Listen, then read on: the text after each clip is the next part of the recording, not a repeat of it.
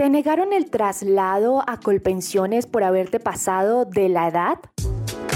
Pues tranquilo, te tenemos la solución.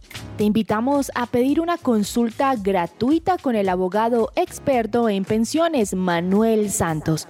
Comunícate al número de teléfono 301-459-5697.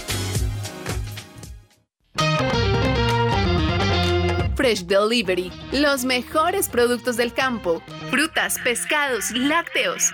Pide a domicilio 350-211-8819. Recuerda 350-211-8819. www.freshdelivery.com.co. Visítanos y vive una experiencia natural en nuestros puntos de venta. Calle 90, Multicentro y Avenida 15 con 102. Fresh Delivery, calidad premium. ¿Estás buscando colegio para tus hijos? No busques más. El colegio Arca Internacional Bilingüe abre inscripciones calendario B. Para mayor información, comunícate al 682-9901, al celular 321-985-1883. Visita nuestra página www.arcaschool.com. Colegio Arca Internacional Bilingüe. Educación con principios y valores cristianos. Estás oyendo su presencia radio.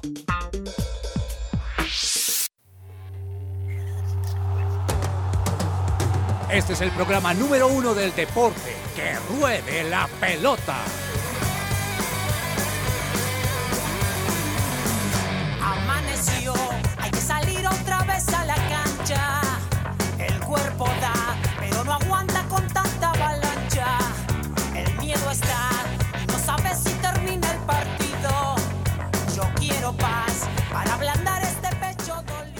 Hola, muy buenas tardes a nuestra audiencia. Bienvenidos a un programa más de Que Ruede la Pelota.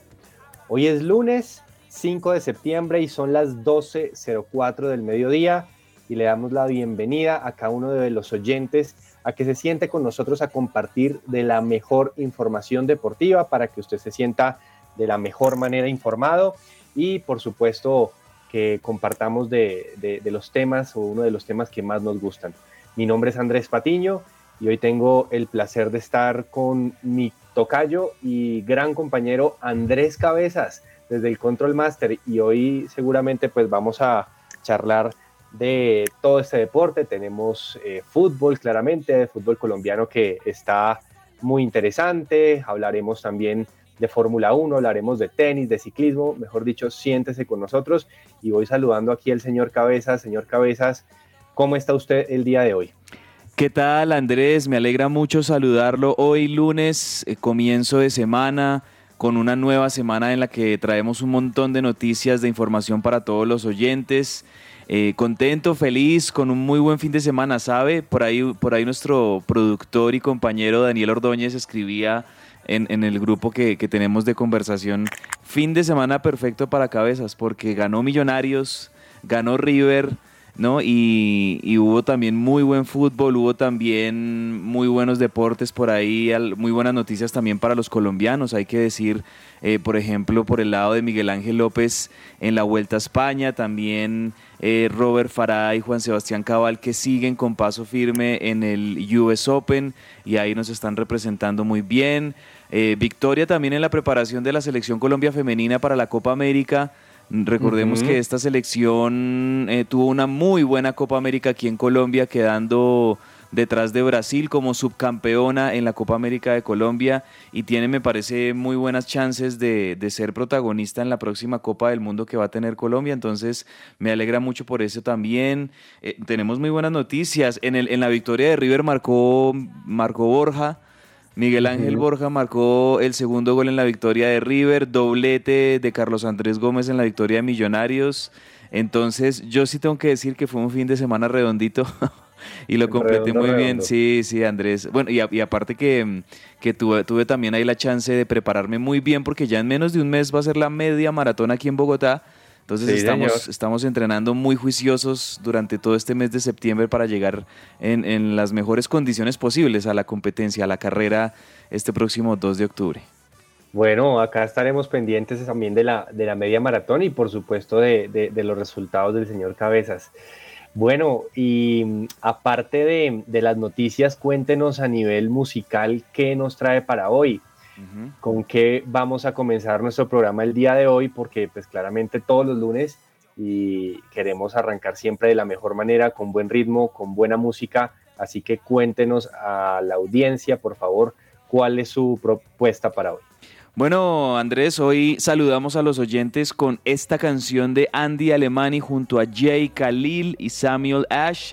Esta canción se llama Demasiado Amor, es de esos ritmos pop urbanos que hemos estado escuchando en las últimas semanas y yo creo que es bueno, últimamente ponemos como electrónico o como algo rockcito los lunes, hoy pongamos algo más bien como si fuera de viernes, en que ruede la pelota y así comenzamos nuestro programa el día de hoy. Muy bien. Tu gracia me basta mi padre, mi confianza he puesto yo en ti que tengo es tuyo, pasado, presente y futuro. En cada momento estás aquí. Demasiado amor en mi vida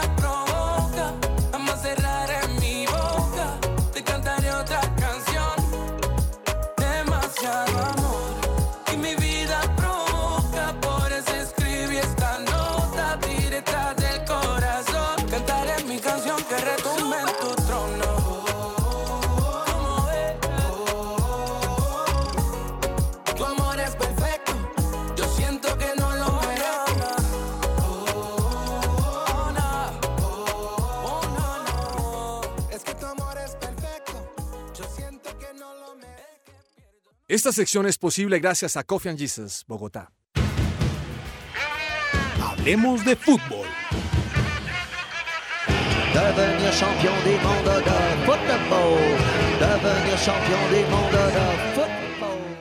Y con esta canción también le recordamos a nuestros oyentes que ya pueden escuchar la emisora Su Presencia Radio en Bogotá y en sus alrededores en el dial 1160 AM. Por favor sigan regando la voz que ya desde hace un mesecito tenemos este nuevo dial 1160 AM u 1160 AM y ahí ustedes pueden escuchar nuestra señal, pero también ustedes pueden encontrar todos nuestros podcasts, todos los episodios de nuestros programas en las distintas plataformas de streaming. Visiten supresenciaradio.com para más información. Perfecto, señor Cabezas, muchas gracias por esa buena propuesta musical. Me gusta, me gusta también que, le pongamos ánimo este lunes. Los lunes también son un gran día para arrancar con buena energía y claramente con muchas bendiciones. Bueno, arrancó eh, el programa con, temas de la Liga Colombiana porque pues ya llegamos a la mitad del, torneo del todos contra todos. fecha número 10, fecha de clásicos, fecha emblemática, fecha donde se jugaban muchas cosas para muchos equipos. Eh, en Medellín estaban tambaleando los dos técnicos, en Cali un técnico colero y otro técnico que está haciendo muy bien las cosas en el América. Y en Bogotá, eh, dos equipos que venían primero y tercero, que posiblemente pues será el clásico menos comprometido, por decirlo de alguna manera. Sin embargo, un clásico cabeza siempre va a ser comprometedor, siempre va a haber de qué, de hablar. Y finalmente, Millonarios muestra nuevamente su hegemonía sobre el equipo cardenal que en este caso, bueno, de los últimos seis clásicos, Millonarios ha ganado cinco cabezas. Y, creo que la posición de liderazgo que ha tenido hoy Millonarios eh, lo demostró nuevamente en la cancha, que muchas veces eso no pasa en los clásicos. Usted sabe bien cómo es ese tema, ¿no?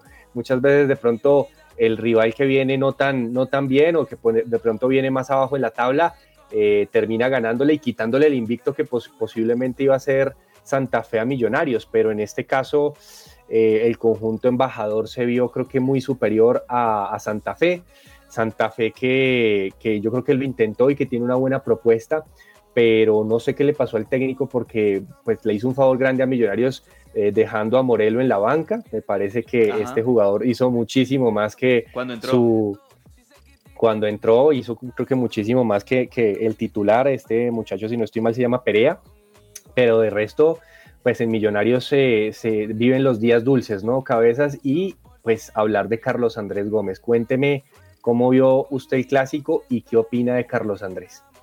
Bueno, Andrés, em, el semestre pasado o el año pasado hablábamos de la joya que representaba el juvenil Daniel Ruiz en Millonarios, que hoy ya pues eh, más allá de ser una joya ya es una realidad y es un jugador que cada vez más adquiere ese protagonismo y esa jerarquía dentro del medio campo de Millonarios. Pero ahora creo yo que la joya eh, de la que se está hablando este semestre pues es Carlos Andrés Ruiz, perdón, Carlos Andrés Gómez, que, mm, que Carlos Andrés comenzó eh, a, ya mostrar cosas bien interesantes el semestre pasado. Recuerde que ahí fue cuando em, como que empieza ahí a, ponerlo en el equipo titular y, empieza a darle minutos Gamero el año pasado. Eh, veíamos que tenía buenas condiciones, sobre todo por el tema de su velocidad y de su potencia, y decíamos, este muchacho va a ser interesante, pero me parece que ahí tenía una labor más como de, como de carrilero por derecha. Muchas veces lo veía más como extremo a, Carlos Andrés Gómez y, siento que, que, el profe Gamero le ha dado un rol más de atacante o de centroatacante en, en algunas ocasiones y eso le ha permitido también a, a, este, a este muchacho proveniente de Quibdó Chocó Em, eh, afianzarse más, me parece a mí como jugador, aprender mucho más. Eh, se, nota el trabajo y, los entrenamientos, se nota que, es un jugador que a pesar de su juventud eh, ya entiende mucho más la importancia del, del, juego asociativo en el medio campo, con McAllister, con con Daniel Ruiz, con, Luis, con el mismo Luis Carlos Ruiz, que si bien es el 9 neto que tiene Millonarios, eh, a veces hay momentos donde Carlos Andrés Gómez se puede poner como nueve, cambian las, las posiciones, me parece muy interesante porque están como que rotando constantemente entre estos cuatro jugadores de ataque de Millonarios y creo que eso le, le ha surtido muchísimo efecto y, muchas cosas positivas al equipo de Gamero. Y e, eso y también el gran momento de jugadores como Pereira, de jugadores como Juan Carlos Vargas, eh, la seguridad que le da a Millonarios Álvaro Montero. Creo que ha encontrado este semestre el profe Gamero un funcionamiento muy armónico y por eso vemos que Millonarios eh, gana partido tras partido. Ya no sé cuántas victorias consecutivas van pero realmente es un muy buen rendimiento de Millonarios, se afianza como único puntero lejos por encima del resto, es definitivamente el mejor equipo en este momento del país. Y insisto, yo, yo cada vez que veo estos, estas victorias de millonarios, yo digo, hombre, qué lástima que, que no, este formato no hubiese sido formato de liga, porque Millonarios ya la habría ganado eh, o, estaría muy encaminado a, a, ganarlo si, si este torneo colombiano fuera un formato de liga y no un torneo donde se clasifican a semifinales y hay eliminaciones directas y partidos de ida y vuelta porque creo que ahí, ahí claramente es donde ha sufrido Millonarios en esos partidos definitivos, pero creo yo que también el profe Gamero y todo su cuerpo técnico han estado tomando atenta nota de, esas, de esos traspiés, de esos golpes de, los semestres anteriores para que este semestre sea definitivamente el, eh, el de la vencida, ¿no? Sí, de acuerdo. Creo que Millonarios eh, ha sido el equipo en los torneos pasados de la cobija corta, se ha mencionado así porque cuando ha tenido delanteros no ha tenido arquero, cuando ha tenido arquero no ha tenido delanteros, y este es el semestre en donde parece tener sus 11 posiciones bien complementadas, bien aseguradas. El tema es qué pasa cuando, cuando no está alguna de esas piezas. Veremos qué sucede, pero, pero seguramente están haciendo bien las cosas. Y de Carlos Andrés Gómez solo mencionar algo y es, eh, Carlos Andrés Gómez el, el semestre pasado en los cuadrangulares tuvo muchísimas opciones para definir contra Junior, contra Nacional y, y, la cerraba. falló mucho, falló mucho en definición. De acuerdo. Pero el trabajo que se ha hecho, y ojo pues al, al, entrenador de delanteros que tiene Millonarios, que es un tal Arnoldo Iguarán. Imagínese. Eh, creo que le ha hecho mucho bien a este jugador y le están trabajando y lo están puliendo a eso. Así que también no es solamente esperar el talento, sino trabajarlo. Y creo que lo están haciendo bien porque Carlos Andrés Gómez me animo a decir que es un talento de exportación, incluso por encima en el fútbol europeo más de lo que puede ser el gran también talento de Daniel Ruiz, porque tiene potencia, porque tiene más velocidad. Es increíble lo que puede pasar, pero bueno, Millonarios sigue haciendo su trabajo en sus divisiones inferiores y le sigue dando rédito por ahora en, el todos contra todos. Veremos qué sucede. Vamos a ver qué es lo que también nos cuenta nuestro corresponsal, el señor David Velázquez, porque también estuvo muy atento al clásico bogotano, clásico azul que no sufrió el equipo de Gamiro.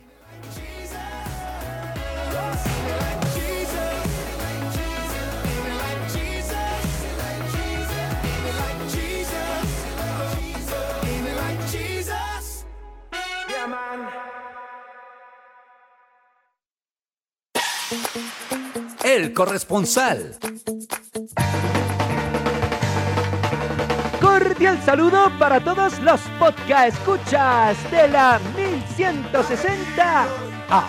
Su presencia radio. Jornada número 10 del FPC Fútbol Profesional Cuco Colombiano. Transmitiendo desde el Ecuador del campeonato.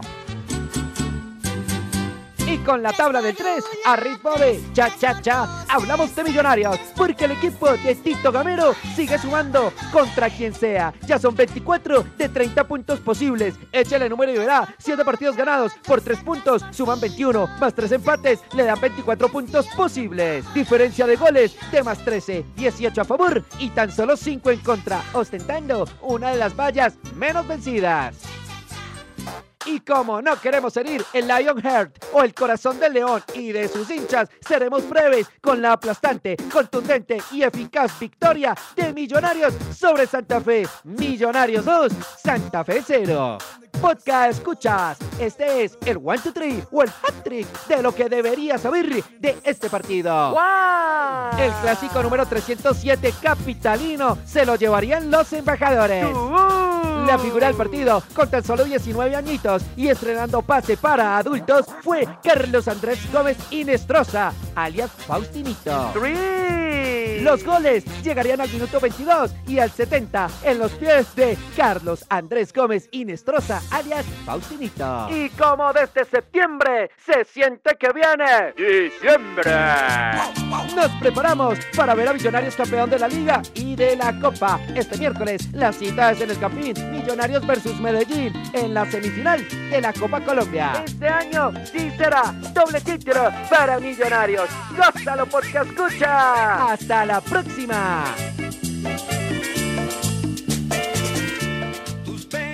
Gracias al corresponsal ¿Qué David Velázquez este? por su informe de siempre. Muy bien. No, una Muy bien. locura, hombre. Eh, yo, yo veo aquí al, al corresponsal muy entusiasmado, pero muy Sí. entusiasmado con que Millonarios gane esos dos títulos que está disputando.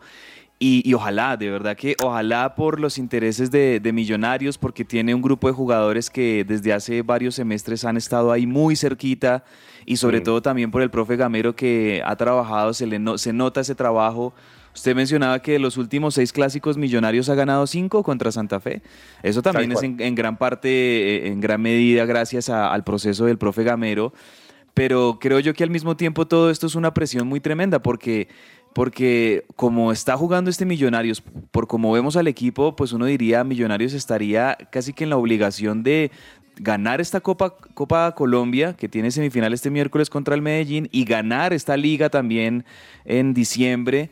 Eh, y qué tal que no gane las dos. O sea, digo yo en en una eventualidad catastrófica que no gane los dos millonarios, creo que Millonarios también, eh, eh, por ese mismo buen juego que está teniendo, pues también se está metiendo presión a sí mismo de que tiene que ganar estos dos títulos. Ojalá se les dé.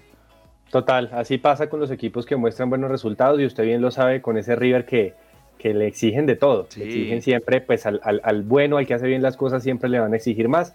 Así que veremos qué sucede, pues porque ganar un título es seguramente lo que todo el cuerpo técnico, desde el cuerpo técnico y los jugadores es lo que más desean y pues obviamente sus hinchas. Varias Hablamos- veces, eh, perdón Andrés, varias veces Marcelo Gallardo en ruedas de prensa ha dicho, en este tipo de equipos, en los equipos grandes y que se les exige tanto, eh, las victorias no se notan tanto, o digamos que las victorias son más como el- en el plano de lo, de lo normal y de lo que tiene que ser, y una derrota o una eliminación o perder un título es más catastrófico todavía, ¿no? Entonces esa es un poco como la, la dulce condena que tiene un equipo como Millonarios o como River.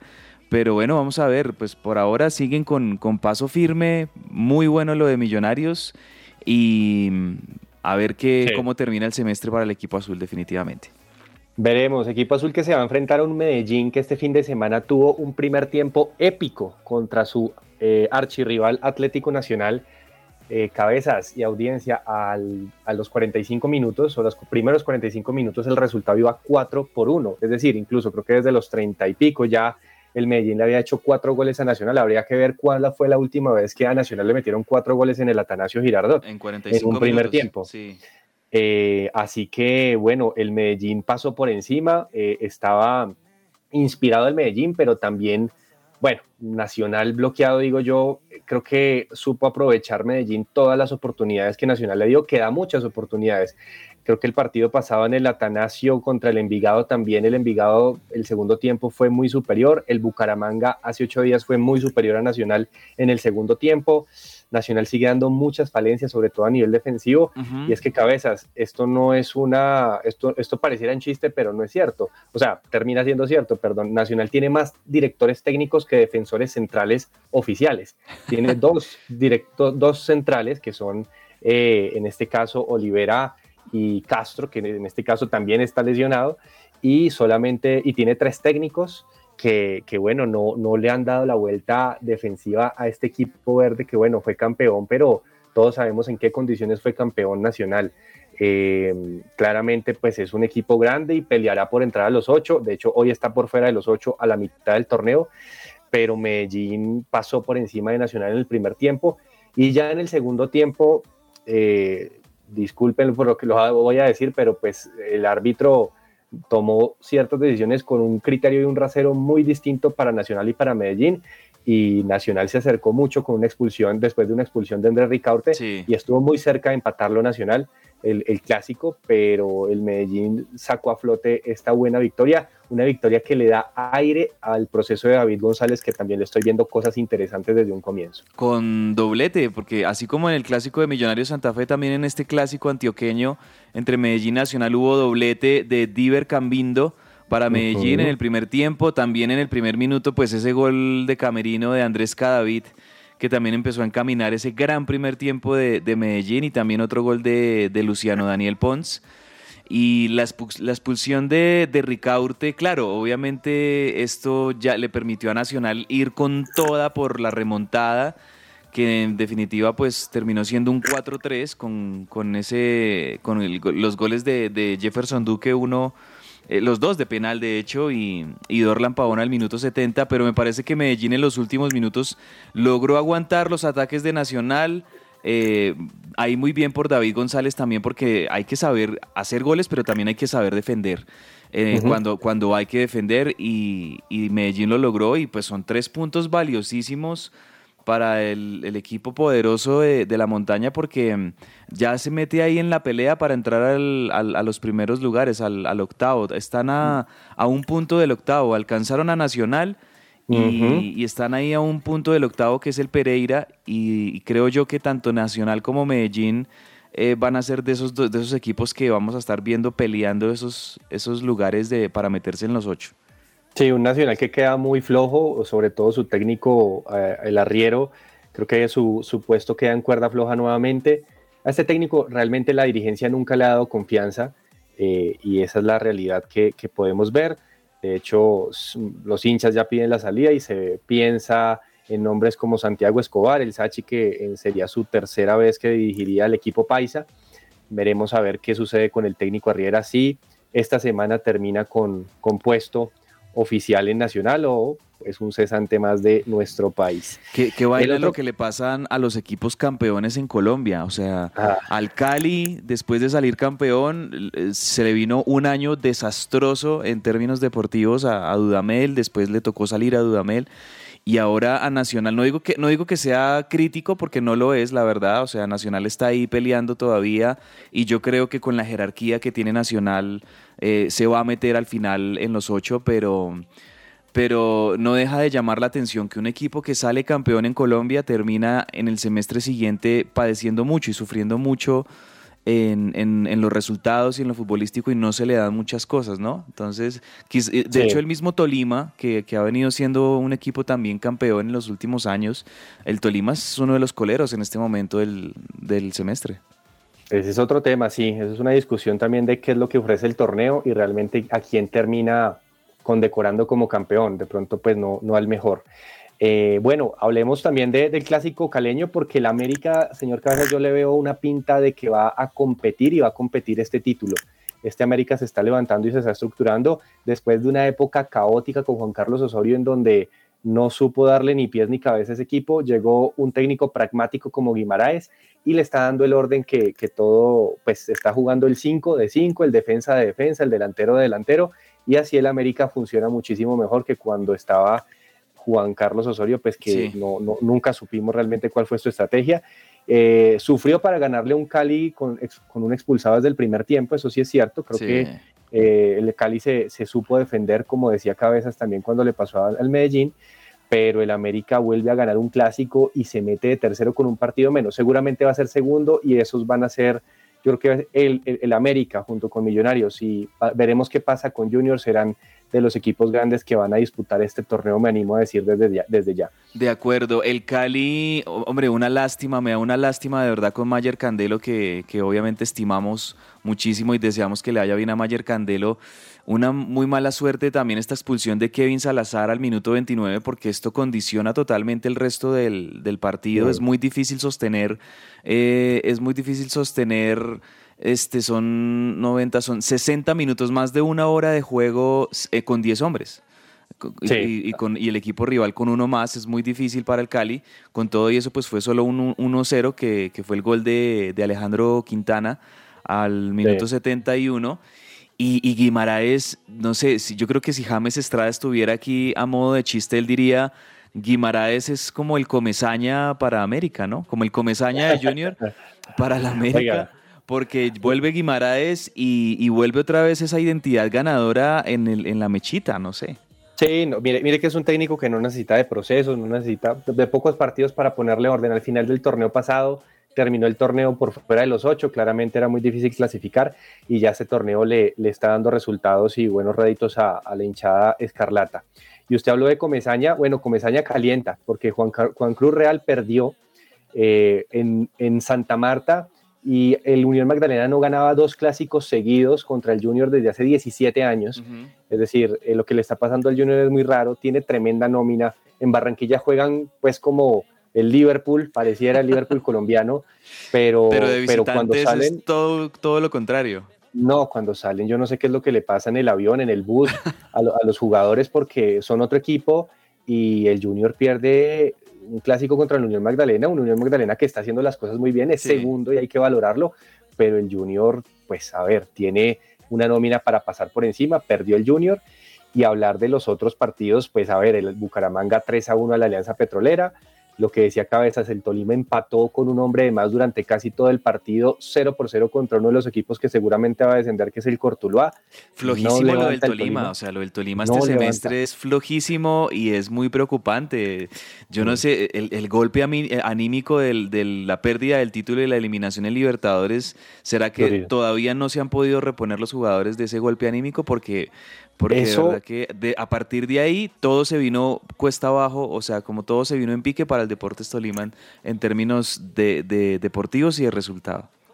Eso y que tiene un hospital realmente en su nómina. Bueno, con esto las posiciones está Millonarios de primero con 24 puntos, a 6 puntos está el Unión Magdalena con 18, el América con 17 puntos y un partido menos, ojo, Sí. tiene 17, el Once Caldas que empató con el Pereira 15 puntos, Santa Fe 15 puntos, con la derrota se mantiene en, la- en los 8 con, de, de- de quinto, baja tres posiciones el, el conjunto cardenal, Deportivo Pasto que no ha jugado su partido 14 puntos, con dos partidos menos, ojo con el Deportivo Pasto, Junior 14 puntos y cierra el Deportivo Pereira con 14 puntos por fuera, por ahora, eh, eh, equipos como Nacional, Medellín, Tolima y Cali. Eh, don Cabezas, lo animo a que, a que nos vayamos a, a la Premier League, la mejor Una- liga. hagamos una ronda internacional en estos minutos. Sí, señor, para mirar a ver qué fue lo que pasó con nuestros colombianos, porque Luis Díaz jugó clásico también, pero el clásico de Liverpool contra el Everton, ese Everton que nos animaba en un comienzo cuando James jugaba buen fútbol todavía y, y nos levantábamos a ver al Everton. Bueno, ahora levantamos esa a ver a Luis Díaz, pero 0 por 0 contra un Everton, el equipo de los palos, ¿no? Hubo palo por todo lado, no le entró la pelota a ninguno de los dos. Y Lucho no jugó un mal partido, pero bueno, no ganan y Liverpool sigue como en esa en ese inicio de temporada flojito. Eh, eh, inicio de temporada irregular, me parece, el Liverpool, porque así como tiene partidos de 9-0, ¿no? Como la semana pasada que golea 9-0 en, en Sí. Anfield, eh, y uno dice, no, es una máquina completa el Liverpool, también tienen partidos en los que no logra meter ni un solo gol o no logra pasar de un 0-0, como en este caso contra el Everton. Creo que lo del Liverpool en este inicio de temporada es irregular, sobre todo es eso, es irregular. No ha encontrado todavía Klopp ese funcionamiento bien engrasadito, bien, bien este, constante y bien aceitado que, pretende el Liverpool, cosa totalmente eh, contraria a lo que vemos en... Aunque, aunque el Manchester City también tiene un poquito esas mm. irregularidades, ¿no? O sea, tanto el Liverpool como el City, que son los dos equipos a seguir y los dos equipos pues más, más encopetados hoy por hoy en la Premier League, eh, les, ha, les ha costado, les ha costado algunos partidos en este inicio de la Premier. Em, aunque esto es normal, de hecho ellos después de unas 10 jornadas es que eh, arrancan ya y, ganan casi que todos los partidos de ahí en adelante. Así ha pasado en las últimas dos, dos Premier League. Pero por ahora tenemos ahí a otros equipos siendo los protagonistas. El caso del Arsenal que este fin de semana perdió en el clásico de la jornada. El líder. Frente el, nada más y nada menos que el líder Arsenal que venía con puntaje perfecto que venía ganando cinco partidos seguidos, pues se encontró esta vez contra el Manchester United, que es otro de esos imprescindibles. Yo creo que la gente que, que, está metida en este mundo de las apuestas y todo esto, yo creo que nunca se meten con los partidos del Manchester United, porque usted no sabe qué va a pasar en ellos. y, y, ahora el United, eh, pues me parece que sorpresivamente le gana 3-1 al Arsenal, porque el Arsenal venía siendo el líder, el United con esa irregularidad, con esos problemas de camerino también, etcétera, y con todo y eso, gran actuación del United, doblete, doblete de Marcus Rashford y 3-1 para el United que también se acomoda muy bien en las primeras posiciones de esta Premier League. Entonces vamos ahí tenemos al Arsenal, tenemos al City, al Tottenham, al Brighton y con la victoria el Manchester United ya se pone quinto y, ya dentro de los puestos de, Europa League. Entonces es muy bueno para el Manchester United que yo creo que eh, ya ha encontrado por lo menos una muy buena racha con cuatro victorias consecutivas y, mm. le va bien, le va bien al, al, equipo de, ¿Cómo se llama el, técnico? Teo Hack. Ten Hack. Ten Hack. que, Ten Hack que le ha dado la vuelta totalmente a este equipo y con un cristiano suplente le, ha, encontrado la forma pues para, para resultados. Entonces, vamos a ver qué pasa. Solo mencionar también pues que en la goleada que sufrió el Leeds, eh, precisamente ante el Brighton, Luis Sinisterra metió un golazo. Sí. Y hay que, hay que empezar a ver a Luis Sinisterra, seguramente va a ser uno de los convocados ahorita en selección. Hablamos de los colombianos también y pensando en la convocatoria de Néstor Lorenzo que viene en un pocos días, seguramente Luis Sinisterra y Luis Díaz serán eh, los, están, eh, los líderes o parte de los líderes de esta convocatoria que va a venir. Y ya es una eh, renovación, con toda es una renovación, porque nombres como, bueno, Luis Díaz ya es una realidad de hace varios años en Colombia, pero, pero alrededor de Luis Díaz creo yo que mm, ya esos nombres tipo James Rodríguez, tipo Juan Guillermo Cuadrado, no sé, yo, yo, yo pienso que ya hay jugadores que están demostrando unas capacidades enormes en, esa parte para la selección Colombia, entonces ahí veremos a un Luis Sinisterra. Me encantaría que ya le empiecen a dar la oportunidad a un Daniel Ruiz, a un Carlos Andrés Gómez, que lo están haciendo muy bien. Eh, hay, hay, delanteros también muy interesantes. De, los delanteros tipo Dubán Zapata, tipo Muriel, que teníamos hace unos años, ya no son los protagonistas. A propósito, se lesionó Zapata, ¿no? Se lesionó por ahí Dubán Zapata, vi. Sí, en su muslo. Sí. y seguramente será una baja para la selección. Que bueno, no sé si lo iban a convocar, la verdad no sabemos, esa es una gran incógnita, ¿no? ¿Con qué vendrá Lorenzo? ¿Realmente se animará a renovar o hará un mixto? No sabemos qué puede pasar con esto, pero, pero bueno, hablando también de, jugadores de la selección, eh, Johan Mojica, el lateral izquierdo que jugaba en el Elche, fue tremendamente insultado por sus ex hinchas del Elche cuando llegaron al partido contra el Villarreal, su nuevo equipo, Recordemos que estos dos equipos hacen parte de la comunidad valenciana y pues hay, hay cierta riña de los derbis internos que, cuentan y bueno, le dijeron de todo cuando pasó el bus. Eh, en una liga española en donde pues el Real Madrid gana cómodo, pues 2 a 1 al Betis y en eh, el Barcelona, en este caso pues también eh, gana su partido, creo que son dos, serán los dos rivales que pelearán muy seguramente esta, esta liga española. Y en Italia, Don Cabezas, le cuento que hubo derby de la Madonina y el clásico fue para el Milan. El Milan que eh, el vigente campeón ganó en un partidazo 3 a 2 al Inter, esto es también de los partidos buenos que hubo el fin de semana, le ganó muy bien y en este caso, bueno, el Milan junto con el Napoli están en las primeras posiciones. Em, A ver, usted nos contaba un poquito de lo de River, ¿no? Ganó entonces eh, River eh, en, en- en Argentina y ganó Boca, también con la, con la baja de, de Sebastián Villa, que ya fue operado, ¿no? Ambos equipos, Boca y River, ganan sus partidos en la semana previa al Superclásico del fútbol argentino, Ah, porque le sí, cuento, señor. Andrés, que este próximo domingo, 11 de septiembre, vamos a tener un Boca River. Va- va- va- se va a jugar Boca River en la bombonera, en la cancha de Boca. Eso va a ser en el domingo por la tarde, a las 3 de la tarde, hora colombiana. Obviamente cuando ya, ya desde hace muchos años en Argentina no, no se juega un Boca River de noche, sobre todo por, por torneo AFA, ¿no? Porque si es Copa Libertadores, pues sí es otra cosa, es con Mebol, pero, pero cuando tiene que ver la AFA allí, ellos sí quitaron los Boca River por la noche, entonces va a ser a las 3 de la tarde. Ambos equipos ganaron muy bien eh, en, sus, en sus di- distintos partidos. Boca le ganó como visitante 2-1 a Colón de Santa Fe con de nuevo la figura de un juvenil que son- estas cosas de Boca son esto es lo que tiene Boca. De repente están mal o no están jugando bien o no, no tienen un buen delantero o no están metiendo goles y de, de la nada aparece un, un pibe como le dicen en Argentina un jugador que que empieza a ser protagonista y es Luca Langoni. Es un chico que, que viene de las Mm. divisiones inferiores y, ha salvado a Boca. O sea, este chico Langoni le ha, literal le ha dado seis puntos a Boca en menos de dos semanas. Sí, En- eso están, están apostando a las divisiones inferiores allá en, en Boca.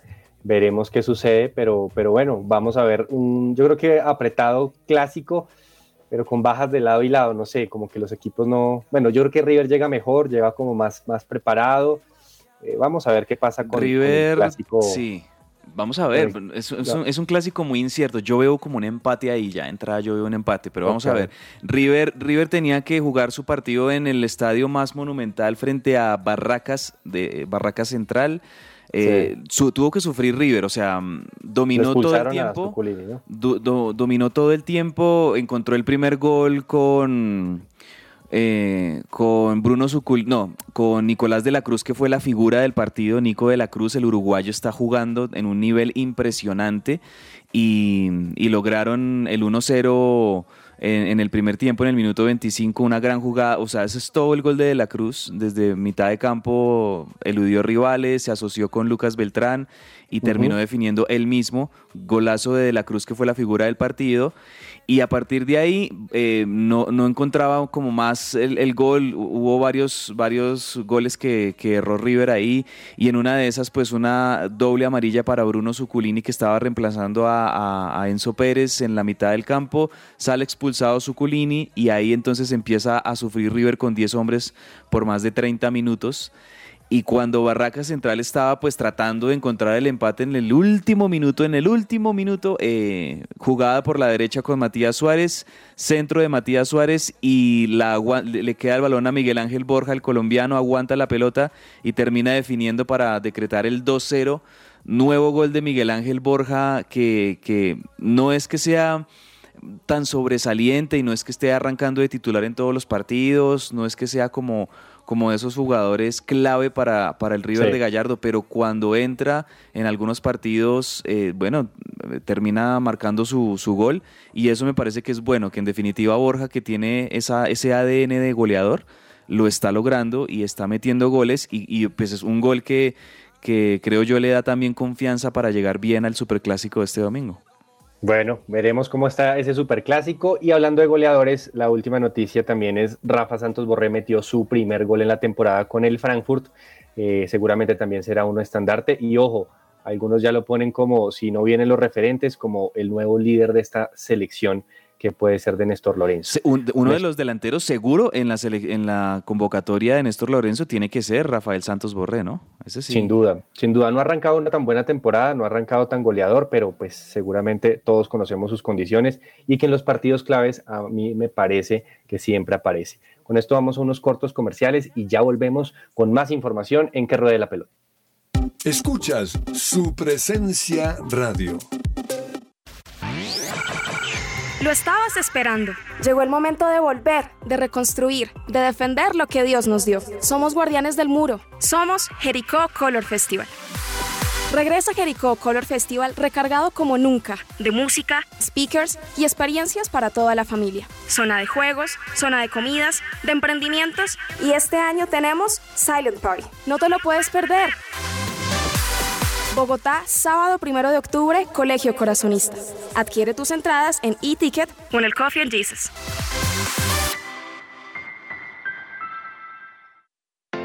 Somos el Colegio Wesleyano del Norte. La propuesta educativa para aquellas familias que están buscando una opción que forme a sus hijos ante la incertidumbre, que nos ofrece la realidad actual desde un fundamento espiritual, emocional, cognitivo y de responsabilidad social como los líderes que construyen presente y futuro. Más de mil egresados comprometidos con sus valores, proyectos de vida, de ciudad, de país y del mundo. Dan testimonio de ello, preescolar, primaria y bachillerato. Admisiones 2023. Contáctenos 311-577-3398 o en nuestras redes sociales, Instagram, Facebook, YouTube. Nos encuentras como Wesleyano Norte. ¿Te gustaría dar a conocer tu servicio o producto a nuestros oyentes de su presencia radio? nuestros oyentes de su presencia radio? No esperes más. Te invitamos a pautar con nosotros. Comunícate ahora mismo llamando o escribiendo al WhatsApp en el 300-517-1374. Tenemos planes y paquetes especiales a la medida de tu negocio. Escuchas su presencia radio. Su presencia radio te acompaña.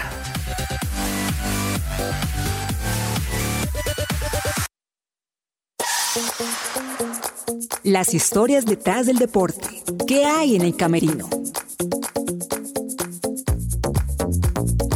Estás a punto de embarcarte en el gran reto de tu vida, convertirte en triatleta. El triatlón es un deporte olímpico que incluye tres disciplinas deportivas, natación, ciclismo y correr a pie. Estas se realizan en orden y sin interrupción.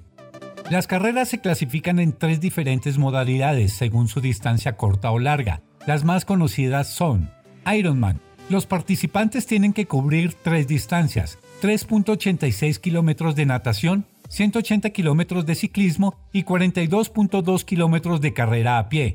La carrera dura 17 horas como máximo. Exterra es una serie de carreras cruzadas, es decir, carreras de tres deportes que incluyen natación, ciclismo de montaña y trail running.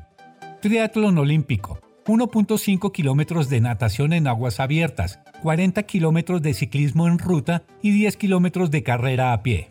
Sprint consiste en un evento continuo con fase de natación de 750 metros, 20 kilómetros en bicicleta y 5 kilómetros a pie. Es la categoría más suave e ideal para iniciarse. Es importante que tu alimentación sea la correcta, no solamente cuando tengas una competición a la vista, sino también cuando te entrenes. Debes consumir 5 comidas diarias, hidratarte, comer carbohidratos complejos, al igual que mucha proteína, y evitar productos procesados. Puedes hacerte tus propios menús. La preparación de cada atleta debe ser como mínimo de dos sesiones de natación a la semana, de 30 a 45 minutos, dos sesiones de bicicleta, una de ellas con una duración mayor a las dos horas. Además, dos sesiones semanales de carrera a pie, teniendo en cuenta que suele ser la disciplina que mejor dominamos. El entrenamiento es básico a la hora de prepararse para la competición, y hay diferentes maneras de hacerlo, según las exigencias de la modalidad escogida. No obstante, en cualquiera de los casos, preparar el cuerpo durante 4 a 6 semanas previas es fundamental para un buen rendimiento. Es lo que se conoce como la puesta a punto. Esta fue una nota de Pedro Galindo para el camerino de que ruede la pelota.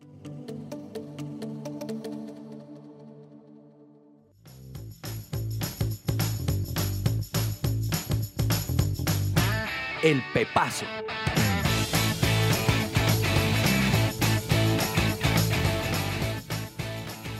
Listo, el pepazo. Muchísimas gracias también a- al informe que acabamos de recibir.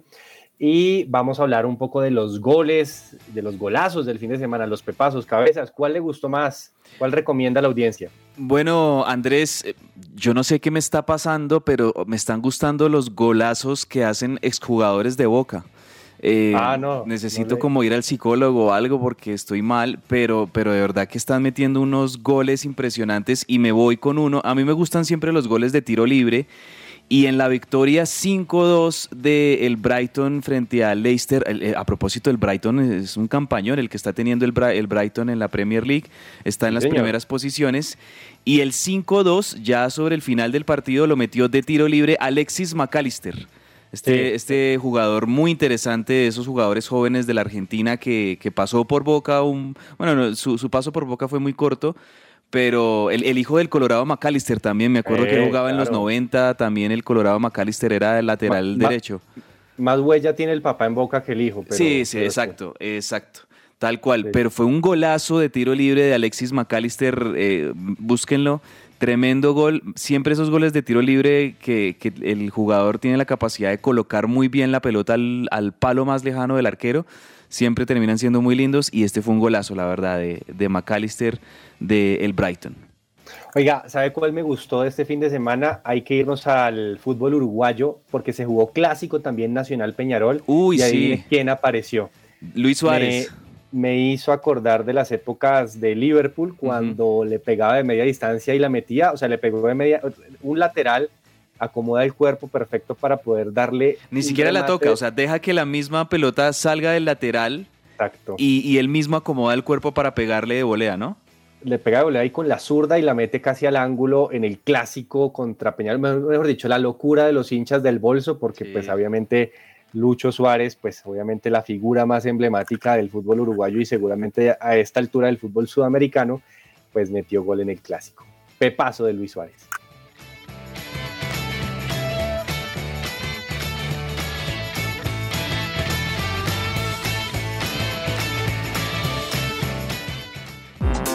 Todo lo que tiene que saber más allá de la pelota.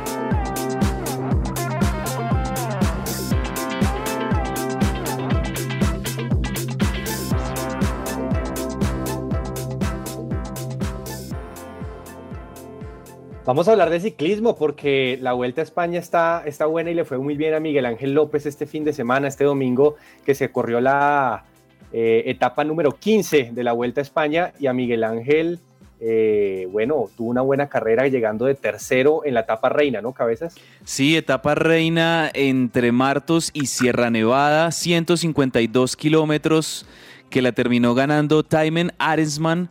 Eh, pero en esta etapa que tuvo de todo y obviamente como tenía varios puertos de montaña de, de primera categoría, eh, habían eh, ataques, habían momentos donde los favoritos se quedaban relegados, donde los que estaban en la fuga pues ahí se pelearon también la, la victoria. Y finalmente Miguel Ángel se puso tercero, se metió tercero en esta etapa reina que le permitió también ganar ahí unos segunditos y, y, pues eh, escalar también posiciones en la, en la tabla general que eh, hay que decir que esta general la sigue liderando sólidamente Remco Evenepoel. ¿no? Aunque, aunque Evenepoel perdió tiempo, un poquito perdió tiempo en esta etapa reina, siguió como, como líder. Y pues bueno, ahí está la muy buena actuación de Miguel Ángel López, que me parece que ha demostrado una muy buena mejoría en esta vuelta a España. Eh, es muy difícil que ya Miguel Ángel López, eh, sobre todo por el equipo en el que está o, por las cosas que han sucedido últimamente, esté peleando una carrera y también por la hegemonía de los eslovenos, de los belgas. Eh, pero ahí está, ahí está Miguel Ángel López teniendo una muy buena actuación en esta vuelta a España. Sí, Miguel Ángel, que, que bueno, ha, ha, tenido una buena participación. Veremos, pues a esta altura, como dice Cabeza, se encuentra ya de sexto y se encuentra muy cerca de ese quinto puesto y a 2 minutos 23 segundos del, del, top 3, ¿no? Del podio. Así que, bueno, seguramente él tiene mucha fe, él dice que esto no ha terminado, que, que claramente quedan unas etapas y seguramente tendrá una estrategia junto con su equipo, pues para poder lograr por lo menos ese podio y eh, llegar pues a, a, quitarle pues ese puesto al español Enric Mas. Oiga, cabeza, sí, hablando también de ciclismo, hablamos de Egan Bernal. Egan Bernal que sorprendió pues al, al, mundo y asustó a algunos de sus seguidores porque avisó que va a ser operado nuevamente. ¿Qué, ¿Qué, es lo que pasa? Pues esto no tiene ningún peligro ni ninguna sorpresa para ellos porque en el proceso que ellos han definido para la recuperación, esta operación ya estaba definida desde antes. Entonces, eh, él, después de su participación en lo que va a ser eh, sus carreras en Italia, después del Tour de Croacia y del Giro de Lombardía, eh, pues él va a operarse unos y se, le van a extraer unos tornillos que tienen su rodilla, eh, pues debido pues, a su recuperación, estos tornillos fueron puestos para que él volviese a competir en esta etapa, en lo que lo estamos viendo, y bueno, después de su, operación va a tener la recuperación, pero muy seguramente su entrenamiento pronto para volver nuevamente a las pistas, así que por ahora ningún riesgo. Es que en el accidente que había tenido en enero Egan, pues eh, prácticamente se había destrozado la, la rodilla, se le había partido en seis partes. Entonces, mm. obviamente tuvieron que, para empezar a restaurar el hueso y todo lo demás, ahí colocar esos tornillos. Y, este tipo de, operaciones en los deportistas que sufren lesiones graves de rodilla son normales, que ya después de cierto tiempo de, de movilidad de la rodilla, y, de volver a recuperar ya como su, masa muscular también y, las propiedades del hueso, pues ya hay una nueva cirugía para retirarle los tornillos y, que siga una nueva etapa en la recuperación del deportista. Entonces eso es lo que tiene Egan, que eh, es algo que no le va a afectar tampoco su, su, rendimiento físico porque le retiran los tornillos y puede seguir pedaleando, puede seguir compitiendo y de hecho va a ser una nueva, un nuevo periodo de adaptación para la rodilla y el cuerpo de Egan así es, así es, así que eh, esperemos que la operación salga de la mejor manera, pero por ahora no hay que preocuparse por, por el gran Egan, que bueno, seguramente hace parte de todos estos procedimientos y el, plan de su recuperación que con el conjunto médico han definido. Y le cuento que, a ver, por Fórmula 1, Verstappen está mm, muy cerca, yo creo, de, volver a, lograr su, su segunda eh, campeonato, pues obviamente faltan todavía varias carreras, pero se encuentra a 100 puntos de, su segundo. Creo que pues ha sido una demostración en esta temporada nuevamente de Verstappen, esta vez ya sin la competición y sin tampoco pues esa presión que Hamilton le ejerció la temporada pasada, pero ganó el Gran Premio de Países Bajos. Eh, por delante de Russell y de Leclerc, que terminaron pues completando el podio y con esto, bueno, el, competidor eh, eh, neerlandés gana en tierra propia, ¿no? Entonces, pues esto que dicen que nadie es profeta en su tierra, bueno, Verstappen sí lo fue y ganó el Gran Premio y con esto pues se acerca mucho más a, su segundo campeonato y, lo cual pues sería una gran noticia claramente pues para, para el deporte del automovilismo. Eh, el automovilismo que también nos está dando noticias, señor Cabezas, con Sebastián Montoya, ¿no? Debutó en la Fórmula 3. Sí, eh, en, el, en, la octava ronda de, de, esta competencia en los Países Bajos de la Fórmula 3, ahí estuvo presente Sebastián Montoya y sumó unos sumó algunos puntos, tuvo un tiempo de una hora 25 minutos 38 segundos, no, un, minuto 25 segundos 38, segundos, 38 milésimas eh, en lo que fue su mejor giro para la clasificación, una pista de 4.259 kilómetros, eh, donde competían 30 pilotos y comenzó en la sexta posición se mantuvo octavo durante 21 vueltas y también finalizó octavo en, esta, en este Gran Premio de Países Bajos de la Fórmula 3. Cuatro punticos y tres en, en, la sprint y tres en el feature para Sebastián Montoya. Muy buena, digamos, teniendo en cuenta que es su debut, teniendo en cuenta que está comenzando ya eh, como a, competir contra gente que, y pilotos que han estado ya muchos años más en, en la categoría pues ahí empieza ya a, foguearse, ¿no? A, codearse con, con este nivel competitivo en la Fórmula 3 Sebastián Montoya.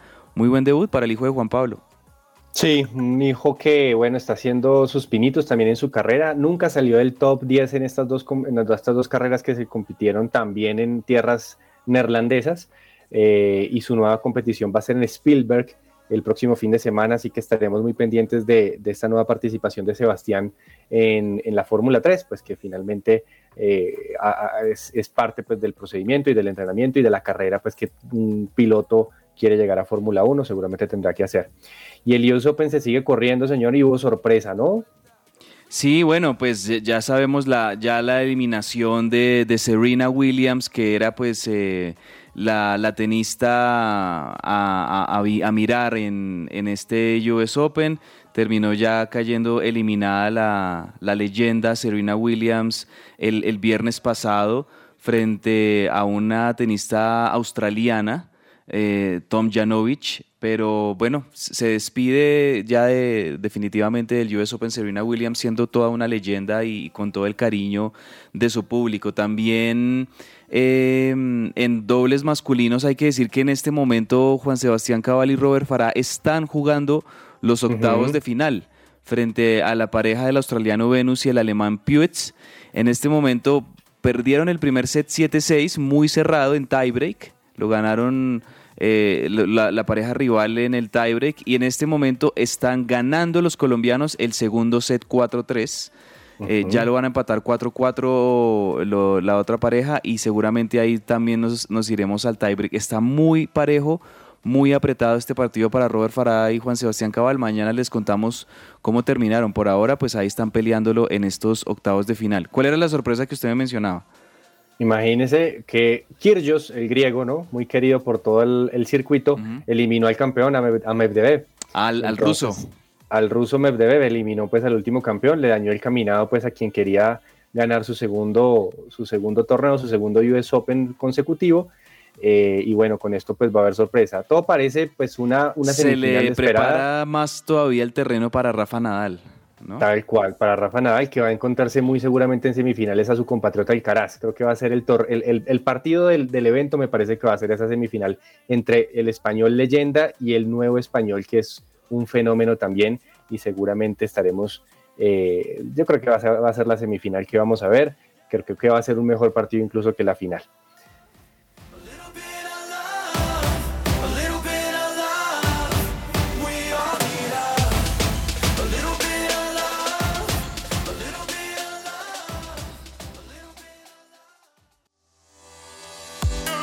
Entre el tintero.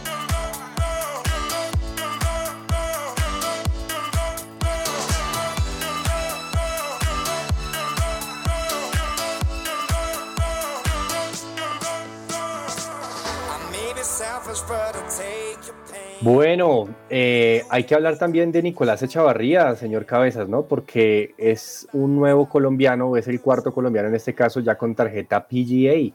Y esto pues es todo un mérito y una noticia para el deporte del golf en nuestro país. Así es, Nicolás Echavarría, que es un golfista antioqueño, un jovencito, realmente es muy joven, eh, es el cuarto colombiano en la historia en llegar al PGA después de Eduardo Herrera, recuerden también a Camilo Villegas y por supuesto Juan Sebastián Muñoz, que es el golfista que ha estado en los últimos años protagonizando varios torneos del circuito para Colombia.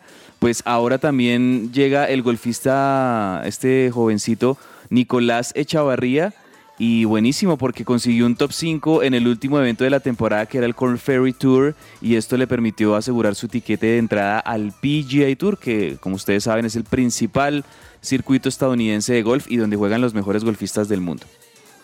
Así es, muy buena noticia para, para nuestro deporte eh, del golf.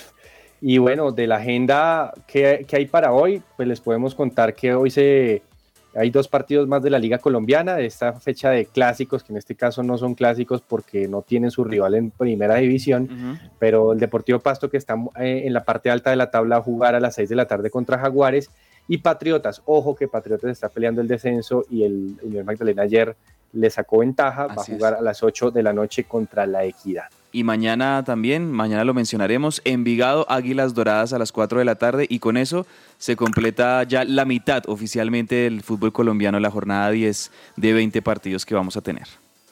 Sí, señores. Bueno, muchísimas gracias por su eh, participación, gracias por su audiencia.